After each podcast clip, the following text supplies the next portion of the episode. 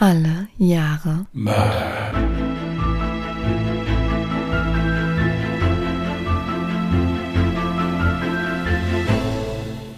Herzlich willkommen zu Alle Jahre Mörder, der True Crime Podcast mit Christian, hallo. Und Jasmin. Hi. hallo ihr Lieben, da wären wir wieder.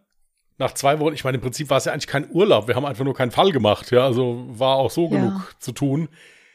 Aber nach zwei Wochen ohne Fall, also für jeden von uns eine im Prinzip, wären wir dann jetzt wieder zurück mit einem Fall. Also ich habe heute mal einen etwas anderen Fall als sonst. Was war deine Reaktion auf meinen Fall? Kannst du noch mal wortwörtlich sagen?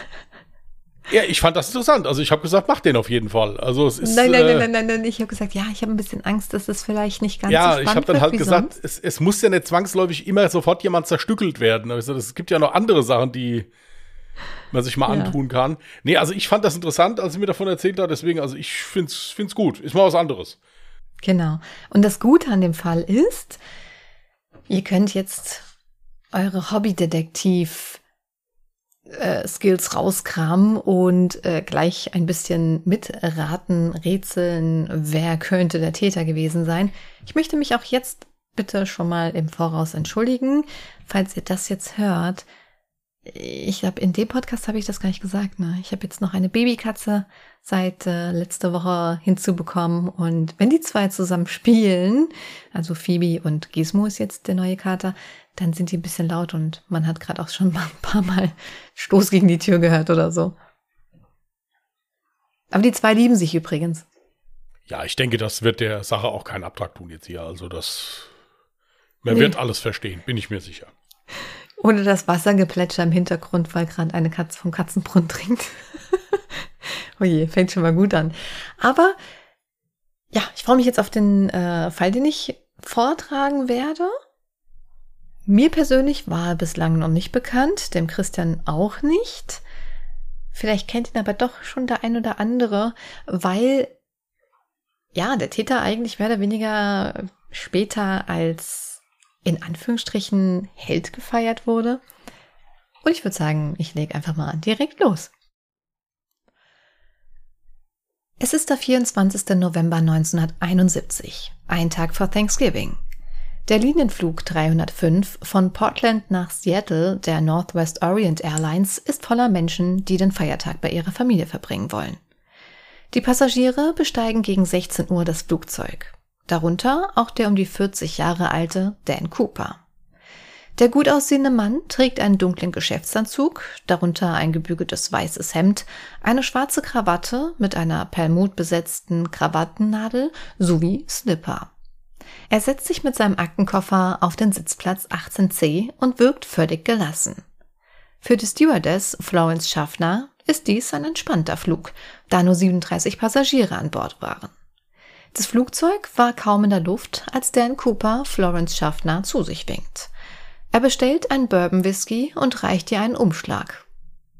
Da es immer mal wieder vorkam, dass einsame Geschäftsmänner versuchten, sie anzuflirten, vermutet die Stewardess in dem Umschlag seine Telefonnummer und steckt ihn desinteressiert, aber mit einem höflichen Lächeln ein. Sie will gerade weitergehen, als Cooper sich zu ihr nach vorne lehnt und sagt, Fräulein, Sie schauen sich den Zettel besser an. Ich habe eine Bombe. Völlig unter Schock öffnet sie mit zittrigen Händen den Umschlag und liest, was auf dem darin enthaltenen Zettel steht. Ich habe eine Bombe in meiner Aktentasche.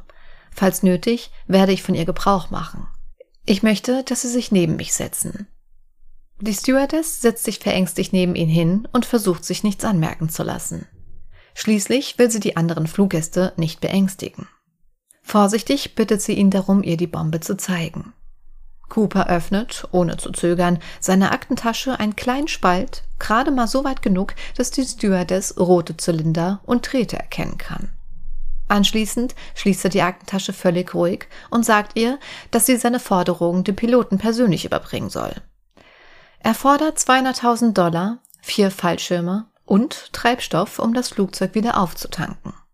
Wenn seine Forderungen erfüllt werden, würden alle Passagiere das Flugzeug verlassen dürfen und es würde niemandem etwas passieren. Die Stewardess benachrichtigt das Cockpit über die Entführung und Coopers Forderungen.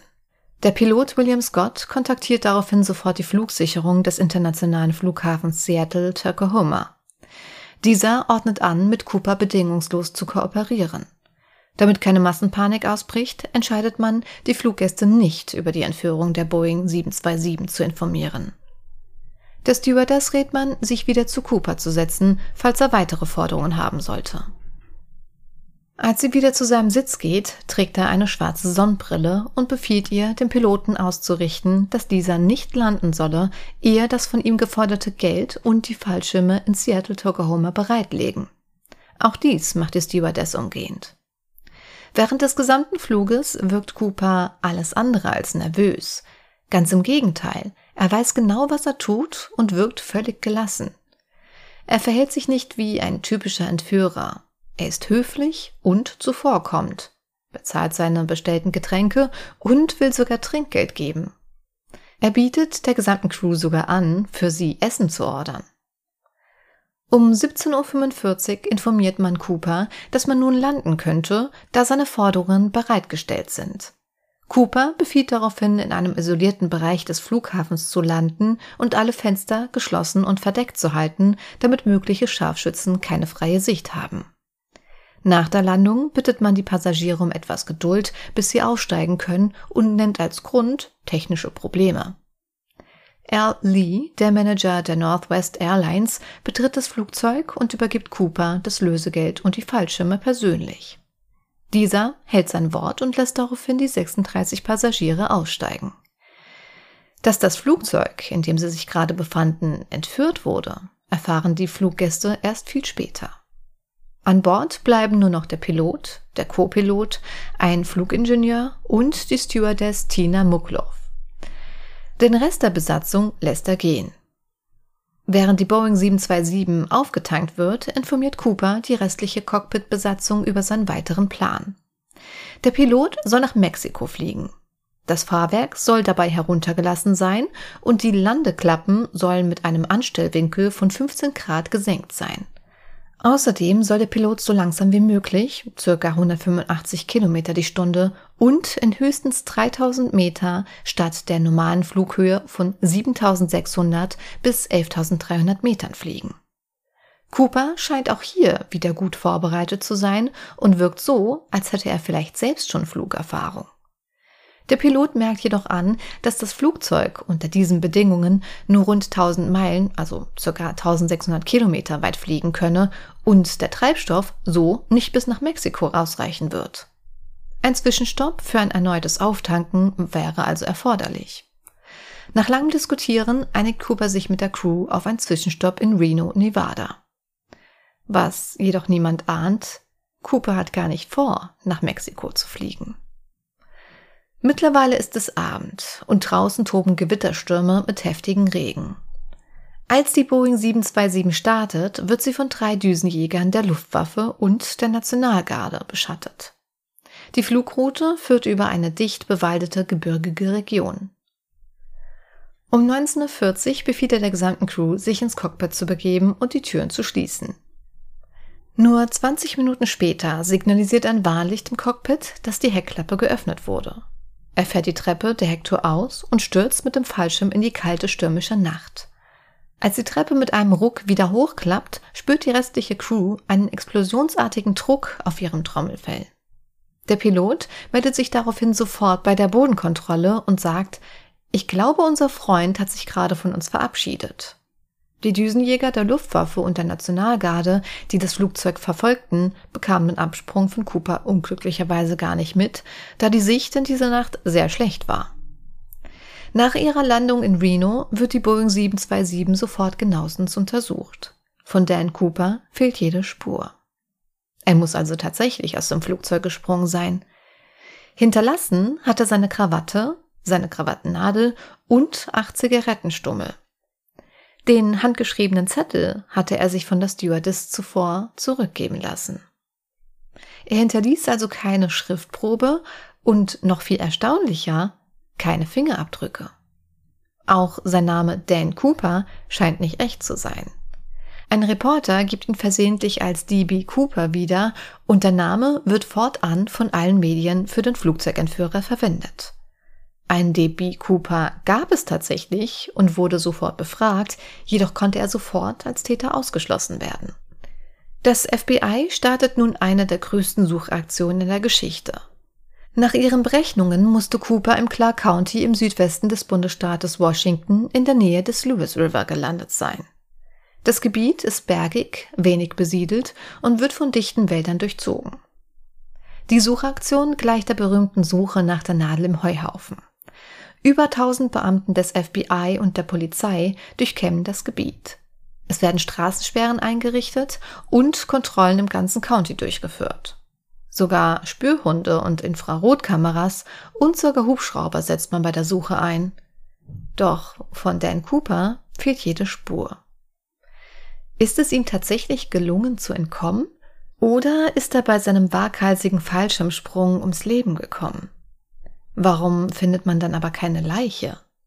Auch von einem Lösegeld fehlte jede Spur.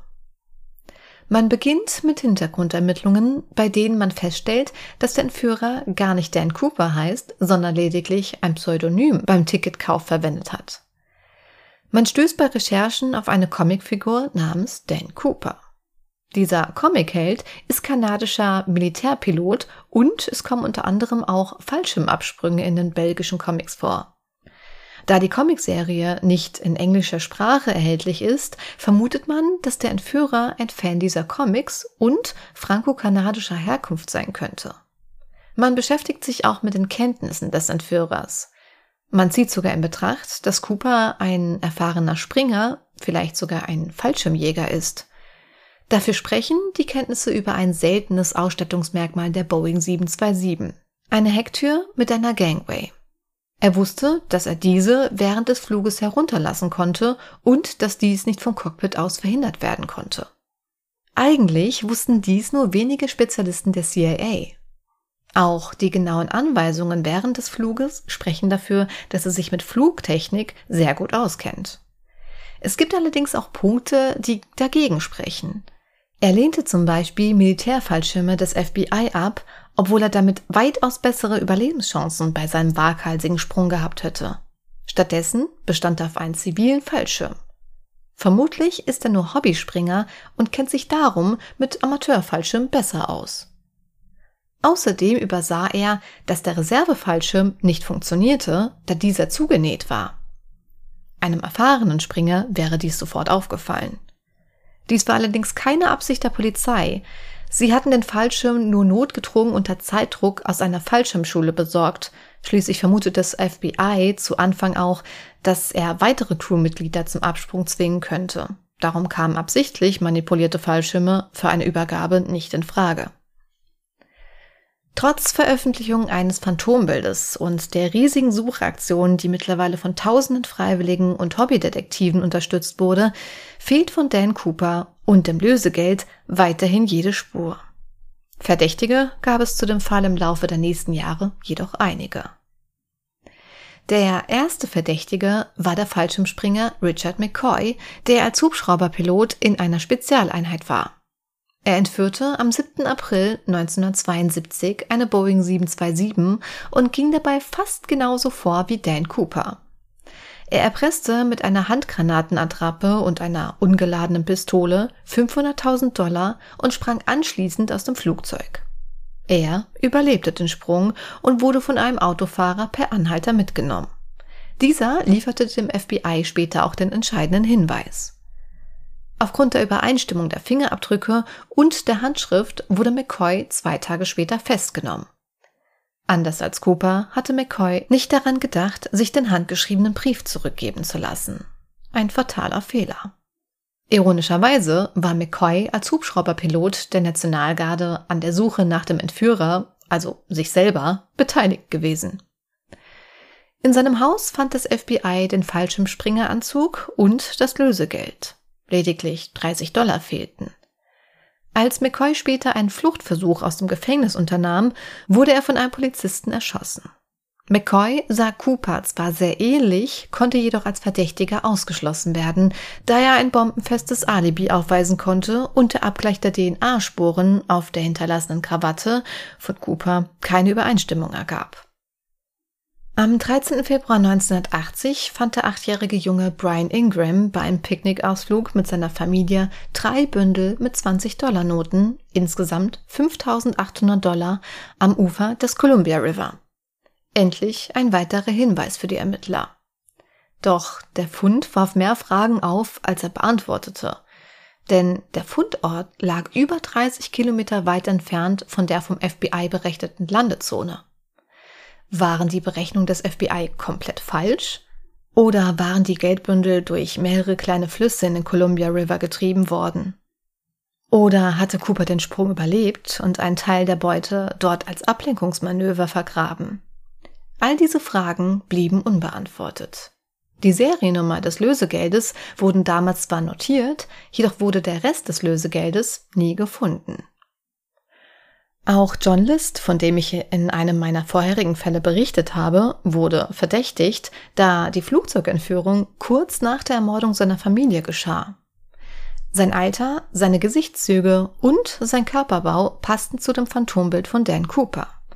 Außerdem entsprachen John Lists Schulden genau der damaligen Beute von Cooper. Als List 1989 verhaftet wurde, bestritt er jedoch hartnäckig, Dan Cooper zu sein.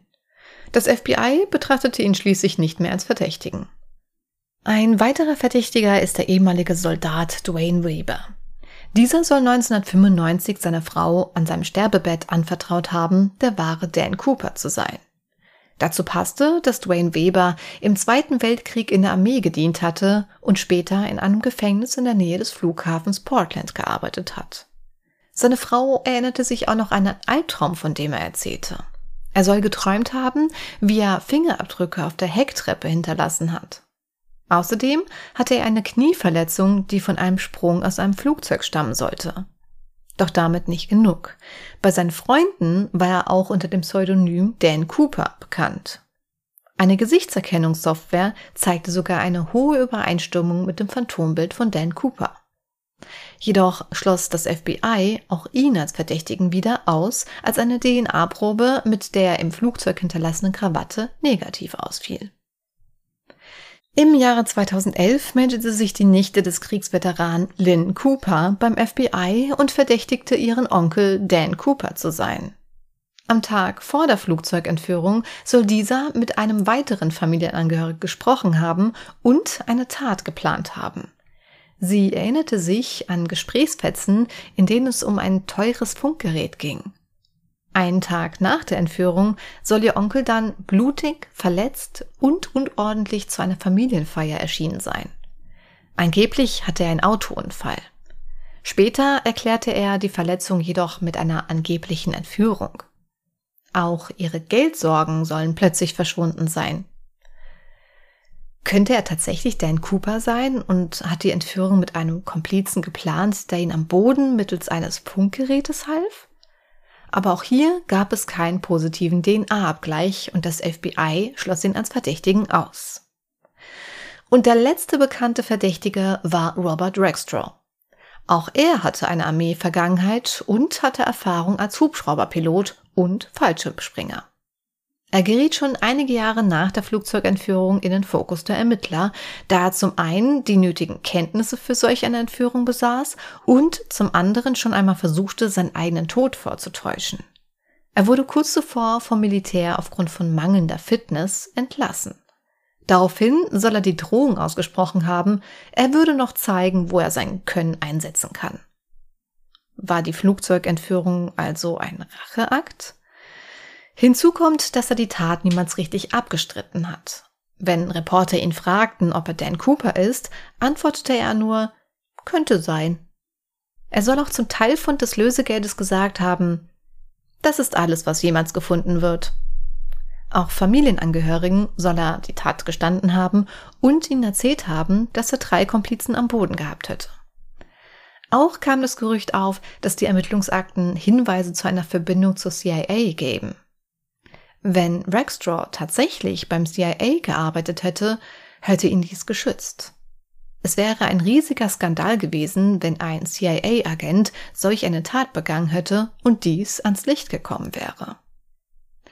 Dies schien zwar alles sehr verdächtig, jedoch wurden die Ermittlungen gegen ihn recht schnell wieder eingestellt, da er zum Tatzeitpunkt erst 28 Jahre alt war. Dan Cooper wurde von mehreren Crewmitgliedern des Fluges auf ca. 40 Jahre geschätzt.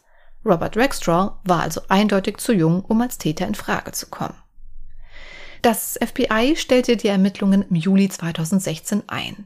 Der Fall Cooper ist somit der einzige ungelöste Fall einer Flugzeugentführung in den USA. Die Bürger sollen sich weiterhin an das FBI wenden, wenn sie mit möglichen Spuren in Berührung kommen. Nach drei ähnlichen, aber weniger erfolgreichen Flugzeugentführungen wurden alle Boeing 727 mit einem mechanischen aerodynamischen Keil, bekannt in Amerika als Cooper Vane, ausgerüstet, der verhindert, dass die hintere Treppe während eines Fluges herabgelassen werden kann.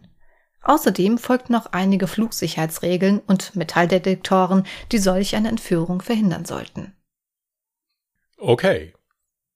Also wie gesagt, ich fand den Fall interessant. Ist noch was ganz anderes. Und man kann schön ein bisschen miträtseln. Ja, ist halt die Frage, ob er zu alle Jahre Mörder passt, weil wir ja gar nicht wissen, ob da jetzt jemand gestorben ist oder nicht. Doch, damit kommen wir, äh, soll ich mal sagen, was ich denke, wer da gestorben ist? Mhm. Also ich bin persönlich bin der Meinung, der hat das nicht überlebt, weil ich bin jetzt kein Fallschirmspringer, also ich habe schon ein Problem, wenn eine Leiter zu hoch ist, also insofern wäre das für mich jetzt nix. Aber du hattest äh, ja vorgelesen, dass äh, als die wieder abgehoben sind mit dem Flugzeug, es da irgendwie Gewitter gab und auch Stürme und so weiter. Mhm. Und wie gesagt, ich bin noch nie Fallschirm gesprungen, aber ich habe schon mal in einem Flugzeug gesessen und bin auch schon mal durch Gewitter geflogen. Mhm. Und wenn ich sehe, was das Gewitter mit diesem großen, schweren Flugzeug macht, dann kann ich mir in etwa ausmalen, was das mit einem kleinen Fallschirmspringer macht, der da gerade rausspringt. Und ich denke mir auch, dass der äh, aufgrund dieses Gewitters deutlich vom Kurs abgekommen ist. Ja. Und dann wie ein Pfeil auf die Erde aufgeschlagen ist, je nachdem. Weil es ja halt auch schnell mal sein kann, bei so starkem Wind, denke ich mir mal. Wie gesagt, ich habe keine große Erfahrung. Aber ich denke mir mal, dass so ein Fallschirm mir dann auch gern mal reißen kann, wenn es da halt ordentlich Gegenwind gibt oder sowas. Also ich persönlich bin der Meinung, der hat das nicht überlebt. Ähm, weil es, es würde mir als sehr unwahrscheinlich vorkommen, weil auch wenn du äh, erfahrener Fallschirmspringer bist, wegen mir vielleicht sogar mit einer militärischen Ausbildung in sowas, kann ich mir nicht vorstellen, dass, dass du das so überlebst, weil das kannst du, denke ich mir, auch nicht mit Erfahrung wettmachen. Also wenn der, wenn das Wetter halt so heftig ist, dazu hast du null Sicht. Ja, also wenn noch nicht mal die, die, Piloten von den begleitenden Flugzeugen den gesehen haben, wie der rausgesprungen ist, kann man sich in etwa schon ausmalen, wie die Sichtverhältnisse da waren. Und selbst wenn da noch ein Komplize am Boden gestanden hätte, der hätte funken können, so viel wie der will, wenn der da vom Wind erfasst worden ist, dann ist der weg. Ja, so meine Meinung. Ja, also da bin ich auch zum größten Teil tatsächlich bei dir. Das waren auch meine Gedanken. Er wird es höchstwahrscheinlich nicht überlebt haben. Jetzt muss man auch mal den Vergleich ziehen zu Richard McCoy.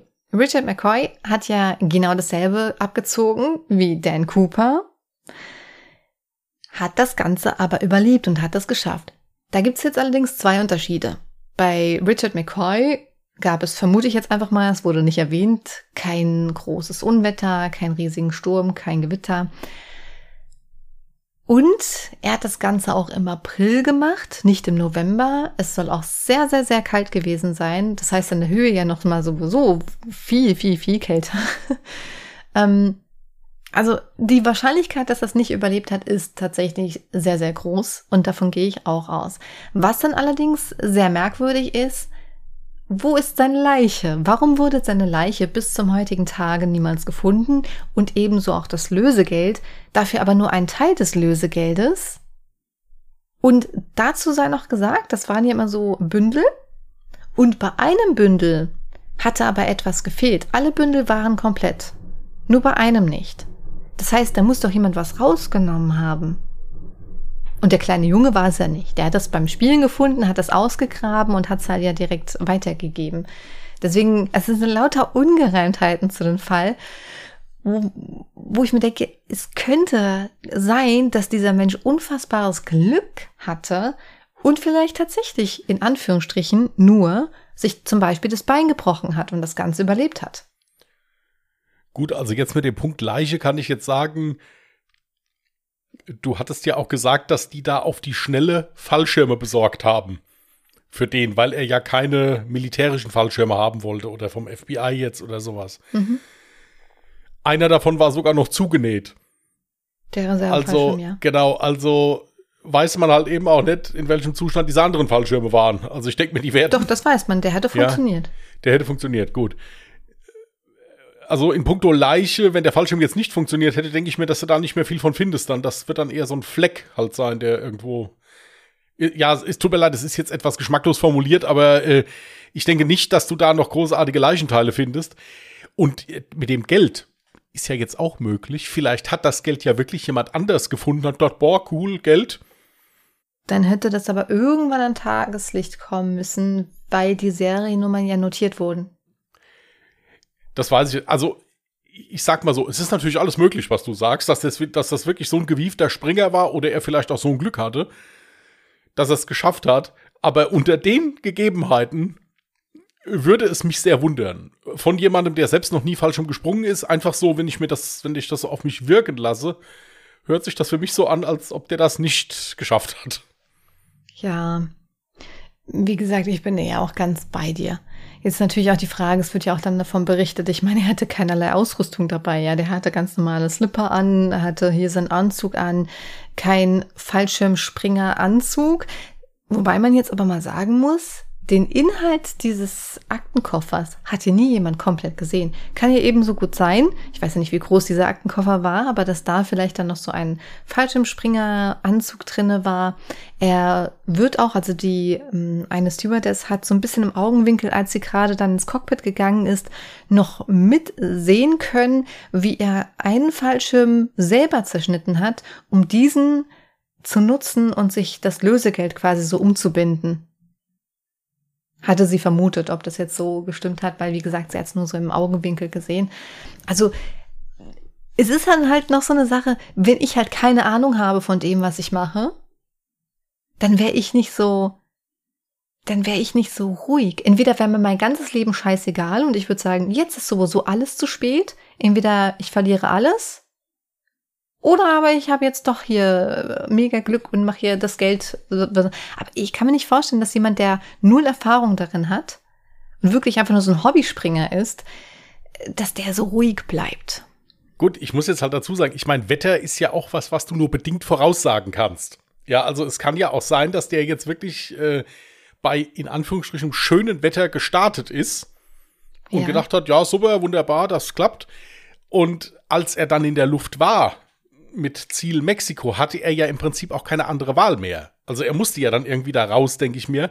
Ich denke, dass der vorher Fallschirm gesprungen ist auf jeden Fall und auch bestimmt vielleicht auch beim Militär oder oder sonst irgendwo ist ja auch CIA ist ja auch mal in den Raum geworfen worden, dass der ja. vielleicht da irgendwie, das wäre natürlich dann wirklich sehr prekär. Nur das wäre dann auch ein Grund, warum es nie rausgekommen ist. Richtig. Ja, weil da da sind die ja ganz diskret bei sowas. Nichtsdestotrotz bin ich der Meinung, ähm, wenn das ein richtig erfahrener Fallschirmspringer gewesen wäre, der wäre bei so einem Wetter nicht aus der Maschine gesprungen. Der hätte sich dann was anderes überlegt. Ja, der hätte dann halt gesagt, okay, gut, ich habe ja drei Geiseln noch, da muss ich sehen, wie ich anderweitig hier rauskomme jetzt oder so. Äh, deswegen spreche ich dem so den Expertenstatus ein bisschen ab. Mhm. Ja, was ich auch faszinierend finde, ist, dass offenbar viele Leute unbedingt der sein wollten. Ja, also dass da diverse Geständnisse, also äh, dass da auf dem Sterbebett der nichts Besseres tun, als zu sagen, ach hier, ich bin im Übrigen der. Ja, gut, kann, da weiß man auch nicht, kann ja sein, dass der Mann dann verwirrt war oder keine Ahnung, das, das kann man ja immer auch so nicht, äh, so nicht beurteilen. Äh, dass John Lister auch mit im Rennen war. Das fand ich auch interessant, dass der da mit im Rennen war. Aber ich muss auch dazu sagen, ich habe ja damals den Fall recherchiert, John List, und vom Gesicht her ähnelt er wirklich diesem Phantom Bild extrem. Also für diejenigen, die jetzt äh, den Fall hören und keine Gesichter dazu im Kopf haben, äh, guckt gerne auf Instagram jetzt oder auf Twitter rein. Da werden wir ja das Phantombild posten und scrollt einfach mal zurück zu unserem Fall John List. Da sind ja auch Fotos von John List da veröffentlicht. Und dann könnt ihr das Ganze mal vergleichen. Ich persönlich finde, dass er tatsächlich auch nur vom rein optischen in Frage kommen wäre. Das war dann auch wieder so eine Aktion, naja, jetzt ist mir eigentlich alles scheißegal. Weißt du, er hat ja gerade seine gesamte Familie umgebracht, er hatte Schulden bis zum Abwinken, das hätte halt auch ins Täterprofil reinpassen können. Ja, absolut. Es, ich habe jetzt einfach so bei mir aus dem Bauchgefühl raus geurteilt. Also das ist alles möglich, diese ganzen Verdächtigen. Ich meine, einige sind ja auch mittels DNA-Abgleich dann ausgeschlossen worden. Da hat sich ja ah, dann im Prinzip da, erledigt. Ja. Da muss ich jetzt aber auch noch mal was sagen, ja. DNA. es, in einem Artikel hat er auch irgendwie so beschrieben, so, ja, also es könnte sein, dass vielleicht nach all den Jahren ja diese DNA-Spur, die auf der Krawatte von Dan Cooper sichergestellt wurde, ja vielleicht doch gar nicht seine ist. Und das dachte ich mir schon die ganze Zeit. Was ist, wenn diese DNA-Spur gar nicht von Dan Cooper ist, dann sind noch alle Verdächtigen, die bislang freigelassen worden sind aufgrund dieses Abgleichs, kommen ja wieder als Verdächtige in Frage. Ja, aber ich kann dich beruhigen, es kann dann trotzdem nur einer von denen gewesen sein. Ja, Wahnsinn. Ja. Also das, das fand ich auch krass, weil das die ganze Zeit so in meinem Kopf war und dann habe ich das dann plötzlich gelesen, dachte mir, ja super, schön. Aber eigentlich und das ist genau das, was ich am Anfang gesagt hatte. Die Leute haben ihn ehrlich gesagt dafür gefeiert, so wie in Anführungsstrichen ein Helden, wobei er jetzt nichts für die Allgemeinheit getan hat. Er wurde halt einfach nur dafür gefeiert, mit solch einer Aktion durchzukommen, ohne irgendwem Schaden zuzufügen. Es wurde keiner verletzt und dazu war auch noch einfach so mega charmant, sympathisch, höflich, hat sogar noch Trinkgeld gegeben. Das war halt das Krasse, deswegen. Nein, ich, ich sage ja auch, wenn der das geschafft hat, heil auf den Boden anzukommen, ist das ein geniales Verbrechen gewesen. Er hat niemanden verletzt. Gut, ich meine, klar, wenn du jetzt gesagt kriegst als Stewardess, ich habe eine Bombe dabei, klar werden die traumatisiert sein, aber wir haben ja auch schon von anderen Flugzeugentführungen gehört, wo es deutlich sch schlimmer zuging wenn der das wirklich geschafft hat, dann ist das ein geniales Verbrechen gewesen, was natürlich auch noch enorm medienwirksam aufgezogen wurde. Also das ist ja schon actiongeladen, das ist ja wie aus einem Film, wenn man es jetzt so nimmt, dass er dann dazwischendurch halt schnell rausspringt. Ja, ja, apropos Film. Also dieser Fall wurde ja schon zwölf Millionen Mal wirklich in Film, in Serien, teilweise sogar in Musikstücken äh, behandelt. Also er ist sehr bekannt. Und egal, wo du halt so in die Kommentare auch liest, ich glaube, so das bekannteste, was jeder kennt, ist wahrscheinlich eine Folge von Prison Break, der sich äh, mit diesem Fall beschäftigt, allerdings halt dann natürlich den Ausgang völlig anders wiedergibt. Ja, also das fand ich auch ganz interessant. ist das eventuell die nächste Serie, die ich mir angucke, weil ich habe jetzt meine Serie hier fertig geguckt. Echt? Da ist mir eingefallen, dass ich Prison Break eigentlich schon nie gesehen habe. Aber äh, das, das, steht auf einem anderen Blatt Papier jetzt. Nein, ja. also generell muss ich sagen, wenn der das so geschafft hat und das überlebt hat, was ich persönlich mir nach wie vor nicht vorstellen kann, aber ich habe, wie gesagt, von Fallschirmspringen auch keine Ahnung, ähm, dann Respekt. Auf ja, jeden weil Fall. in meinem Kopf war auch so, okay, also äh, wenn er es überlebt hat, wenn er von irgendwem gesichtet wurde oder generell, warum gab es denn niemanden, der gesagt hat, hier hör mal, das ist, äh, das ist doch hier mein Nachbar, der Karl, oder hier, schau mal, das ist doch hier mein Sohn oder ne? Also der muss doch irgendwie Verwandte, der muss Freunde haben, Nachbarn haben. Warum hat den keiner sofort irgendwie erkannt und gemeldet? Und da kann es dann halt tatsächlich daran liegen, dass vielleicht die Leute, selbst wenn man ihn dann erkannt hat, dass man sich dachte, pff, warum soll ich das jetzt melden? Der ist doch sympathisch. Also es kann tatsächlich sein. Für, für, die Aktion hat das Lösegeld verdient, meinst du so? Ja, ja. Wie gesagt, wird man, denke ich mir, auch nicht mehr rausfinden. Aber wie gesagt, es gibt ja nee. Tausende, die sich als äh, Ersatzschuldiger da anbieten würden.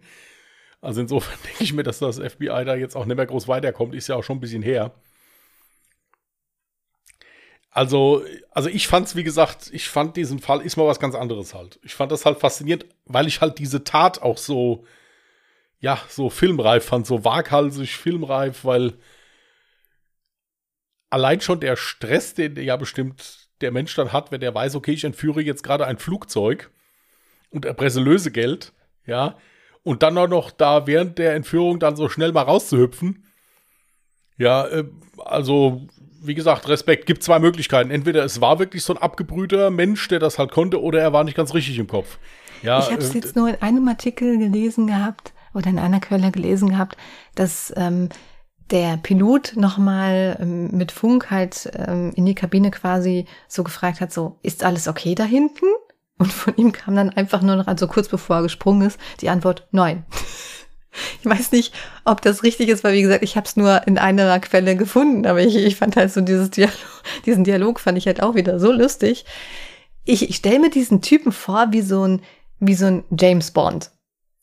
Oder wie so ein Tom Cruise aus Mission Impossible, Impossible genau. ich kann kein Deutsch, ich kann kein Englisch mehr. Ich habe 30 Grad in meiner Bude, ich schwitze. Ähm, hier, Mission Impossible. So, so stelle ich mir diesen Dude vor. Und ich muss auch gestehen, auch ich habe irgendwie so ein bisschen mit dem sympathisiert, weil er halt wirklich niemanden irgendwas Böses getan hat. Selbst im Ton hat er sich nicht vergriffen. Er ist die ganze Zeit ruhig geblieben, hat niemanden Angst gemacht. Er wollte die Passagiere nicht beunruhigen. Er wollte doch einfach nur sein Geld. Und dann wollte er ein bisschen Fliege. Ja, es, wie, wie, gesagt, man, wenn man das jetzt hört, ich meine, gut, man darf nicht vergessen, da waren Leute da oben, die wirklich bestimmt Angst um ihr Leben hatten. Ja, natürlich. Ja, das darf man, wollen wir jetzt auch gar nicht hier ins, ins Lächerliche ziehen, um Gottes Willen. Aber es ist halt schon so, dass wenn du diese Story hörst, du, du, du zwangsläufig erstmal grinsen musst. Ja, genau. Ja, weil du halt, weil du halt denkst, ja, gut, ja, schön, auch noch auf gut Deutsch noch, noch, noch drei oder zwei Jagdflieger fliegen nebenher und gucken und sehen noch nicht mal, wie der abhaut. Ja, äh, ja, und er bezahlt aber doch treu und brav seinen Whisky, den er da trinkt. Hey, ja. du, du, musst ja jetzt aber noch diese, diese Jets, die da dem Flugzeug gefolgt sind. Es ist jetzt nicht so wie in einem Film, ne, dass sie da Backe an Backe da gefolgt sind. Nein, ist aber. Ja klar. Aber und natürlich haben sie den dann auf dem Radar bei dem Sichtfeld, also bei dem Wetter natürlich nicht sehen können, ja. Wie gesagt, ich finde es halt zum einen immer gut, wenn halt ja keine Geiseln oder so da geschädigt worden sind oder so. Und das war ja schon so, so ein Gentleman. Gangster. Richtig. Er war Gentleman ja, so. und gerade die Stewardess haben auch genau das so zu Protokoll gegeben. Das, so, das war eigentlich das Auffälligste an ihm, dass er halt eigentlich so mega höflich war und voll gentlemanlike und dann trotzdem auch noch Trinkgeld geben wollte.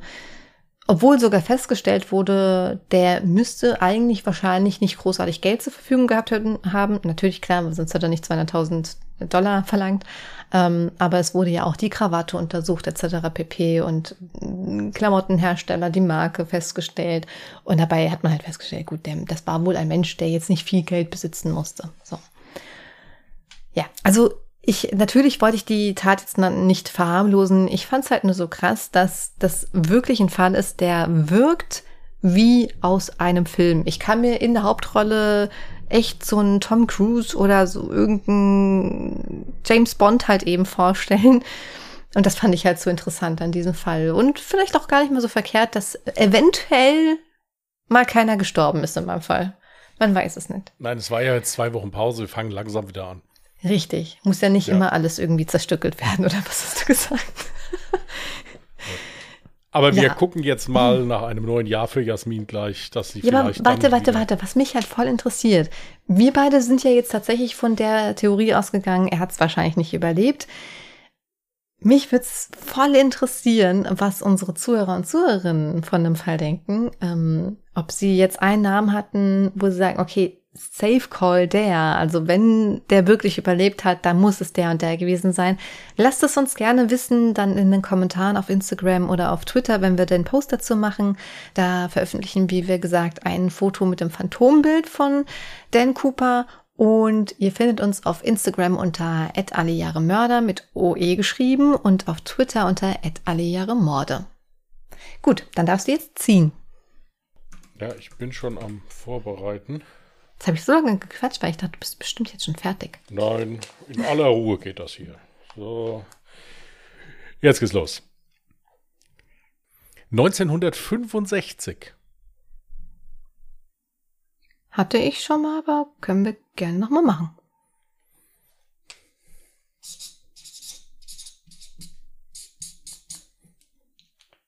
Ist notiert.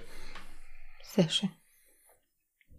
Fallvorschläge für 1965 könnt ihr uns natürlich auch gerne auf Instagram, Twitter oder per E-Mail schicken. Also auf Instagram unter Mörder mit OE geschrieben, auf Twitter unter Morde oder per E-Mail an contact at allejahremörder.de. Mörder auch mit OE geschrieben. Ja, und da freuen wir uns immer riesig, wenn ihr uns Fallvorschläge schickt, die jetzt vielleicht sogar noch gar nicht behandelt worden. Dieser Fall, der wurde natürlich schon ein paar Mal behandelt, aber jetzt nicht von jedem. Und ich fand ihn einfach selber so interessant. Ich habe nie davon gehört, obwohl er sehr bekannt zu sein scheint. Und deswegen dachte ich, okay, das wäre doch mal ein toller Einstieg. Ich habe auch nichts Besseres und Interessanteres gefunden, muss ich ganz ehrlich sagen. Ja, vor dem Problem stehe ich jetzt mit 1959 auch. Yay. Es gab ein sehr bekanntes Verbrechen 1959, ist aber schon von wirklich vielen guten Podcasts schon erzählt worden. Also das würde ich dann nicht noch mal aufgreifen. Mhm. Ich habe jetzt einen Fall gefunden. Dieser nette Herr hat unter anderem 1959 Verbrechen begangen. Mhm. Ich tendiere dazu, das zu machen. Zum einen, weil das noch nicht so oft gemacht wurde. Also zumindest bei Spotify habe ich es jetzt noch gar nicht gefunden. Mhm. Ich guck mal, ich muss aber schauen, es sind wirklich, es sind einige Verbrechen. Sagen wir es mal so. Und äh, da bin ich dran. Ich bin schon am Lesen. Okay, gut, ich finde, das gut. zählt auch. Wenn man unter anderem einen Ja, es, es, es, gibt doch sonst wirklich nichts. Also ich habe äh, wirklich jetzt drei Tage Wenn lang. Wenn ich jetzt gesucht, suche und was finde. Dann freue ich mich und nehme diesen Fall gerne. Ja? Echt? Okay. Es ist bekannt, dass ich nicht der geduldigste Sucher bin. so, ähm, gut, ihr Lieben. Wir wären wieder da und würden uns trotzdem dann jetzt mal verabschieden. Genau. Wenn ihr Lust habt, könnt ihr gerne am Dienstag bei Ungedingst reinhören. Äh, Adresse findet ihr in den Shownotes, das ist unser zweiter Podcast, würden wir uns sehr freuen. Da geht es nicht um Tote und auch nicht um Menschen, die aus Flugzeugen springen. Excuse me? In der Nacht ja. von Dienstag auf Mittwoch, musst du sagen. Gut, dann da halt. äh, man, man, sollte generell immer bereit sein, Ungedingst zu hören. Also da braucht man sich so zeitlich nicht so festzulegen. Richtig. Ähm, und ansonsten wünschen wir euch schönen Wochenstart. Passt gut auf euch auf. Bis dahin und tschüss. Macht's gut. Bye.